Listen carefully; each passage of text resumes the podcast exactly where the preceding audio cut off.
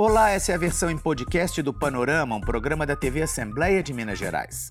Eu sou Fernando Gomes e nessa edição nós vamos falar sobre a Lei Paulo Gustavo e sobre política cultural. Nosso convidado é o diretor de Economia Criativa da Secretaria de Estado de Cultura e Turismo de Minas Gerais, José de Oliveira Júnior. José, muito obrigado por aceitar o nosso convite. José, a Lei Paulo Gustavo é uma lei emergencial para ajudar os artistas que tiveram o trabalho interrompido aí durante a pandemia, que foi em 2020 e 2021. Agora nós já estamos em 2023 e o recurso ainda não está disponível. Por que essa demora? Em parte porque a gente teve um processo bastante delicado para a liberação dos recursos. É, a lei foi aprovada né, e depois o, a presidência vetou integralmente as duas leis, a Lei Paulo Gustavo e a Lei Aldir Blanc, e só por força do, do Supremo Tribunal Federal, de uma, uma, um esforço muito grande de legislativo, de judiciário, a gente conseguiu a liberação dos recursos. Os recursos só foram liberados efetivamente em dezembro, né, uhum. quando já não havia mais prazo para poder cumprir. Acho que o final da gestão passada, o início dessa gestão, foi bastante turbulento nesse sentido. Teve um embate muito grande entre a presidência e a, um, o legislativo.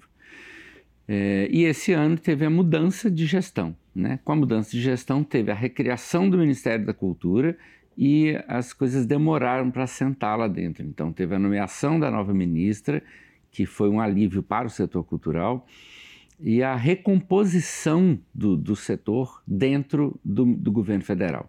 Uhum. Então, o Ministério da Cultura faz pouco mais de 20 dias que te, teve a sua equipe completamente nomeada, então isso gerou bastante, é, bastante atraso. Como é que vai funcionar essa distribuição dos recursos?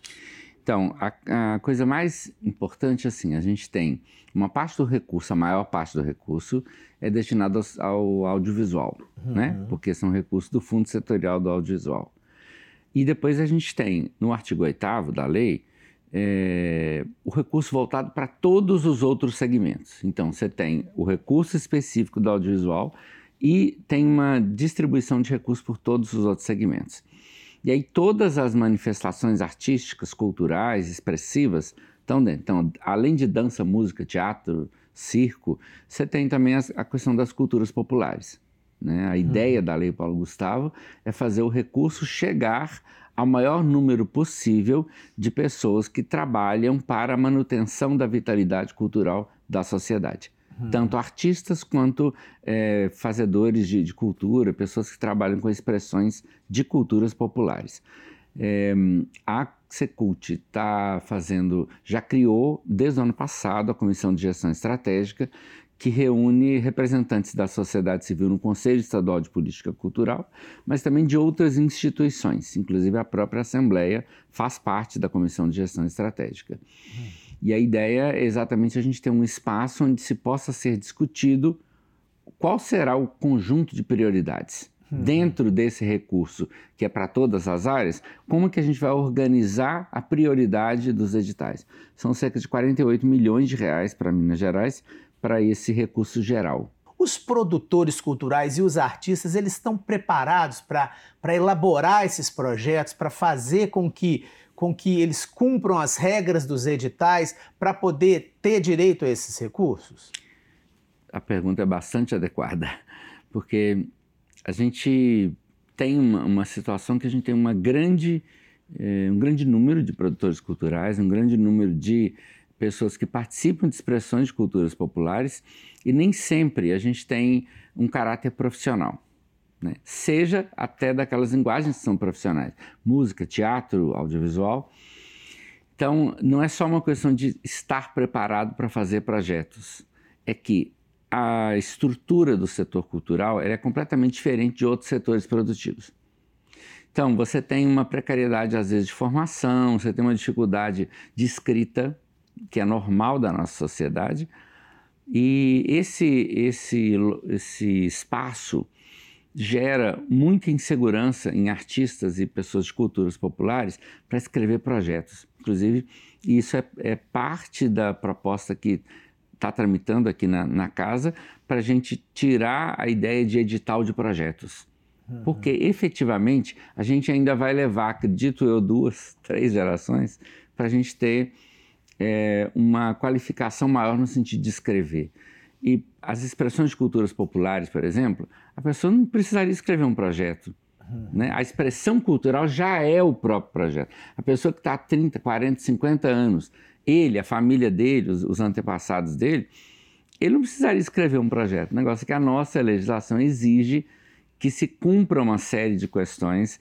Então, acredito eu que a nossa sociedade ainda não está preparada para lidar com edital. Acredito que a nossa sociedade em geral não está preparada para lidar com nenhum tipo de edital. Pois é, mas e a burocracia estatal? Ela pode ser simplificada de alguma forma para dar conta desse tipo de situação?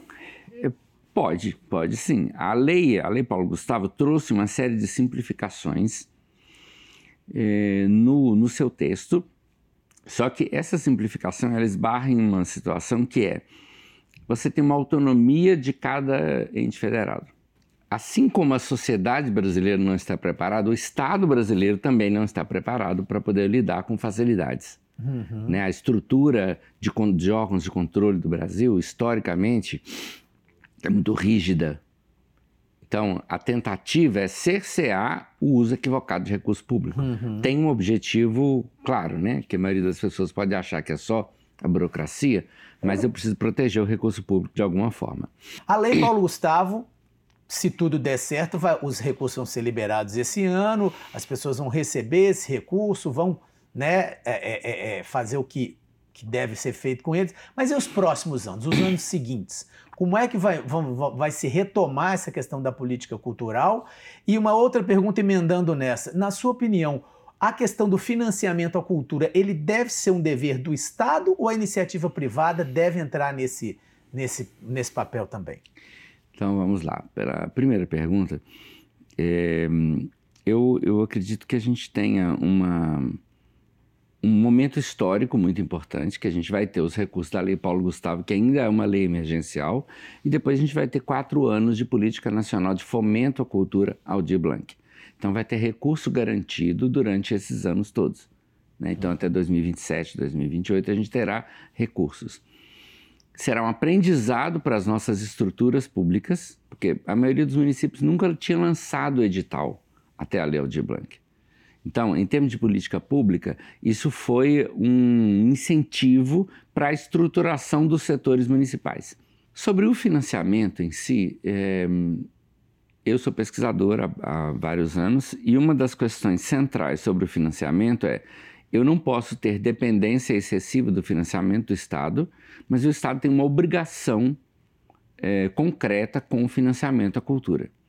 Isso é, isso é fundamental. Vários documentos internacionais falam da necessidade do Estado cumprir o seu papel de ser fomentador e financiador de culturas populares, de iniciantes, é, de regionalização de políticas, de estimular a produção e a circulação. Então, tem coisas que a iniciativa privada não fará. Hum. A iniciativa privada não vai financiar experimentação artística. Se não for o Estado, ninguém o fará.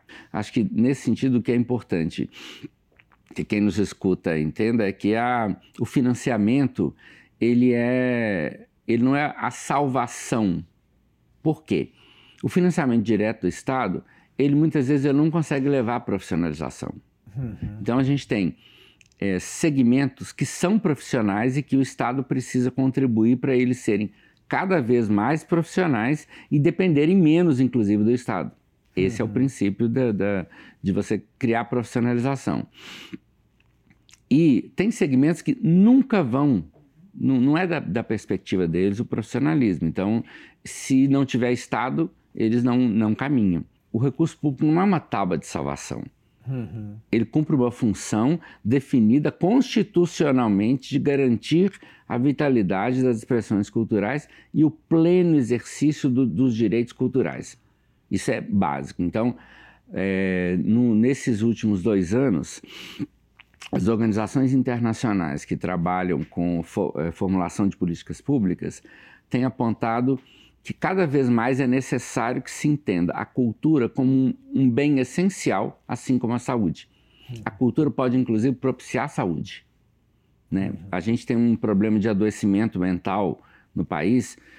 A, a pandemia deixou isso muito claro na hora da, do, de, de, maior angústia que nós tivemos nas últimas décadas, né, durante a pandemia, quem segurou as pessoas, quem deu é, possibilidade das pessoas eh, manterem a sua capacidade criativa no meio da pandemia foi a atividade artística. É o acesso a conteúdo artístico. E isso foi muito importante para as pessoas entenderem que eu preciso financiar a capacidade dessas pessoas serem artistas.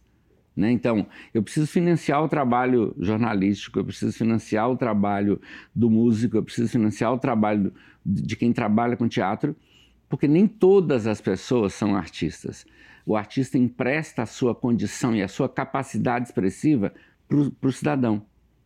Então é importante essa questão do financiamento entender que não é colocar dinheiro à disposição de terceiros que estão brincando.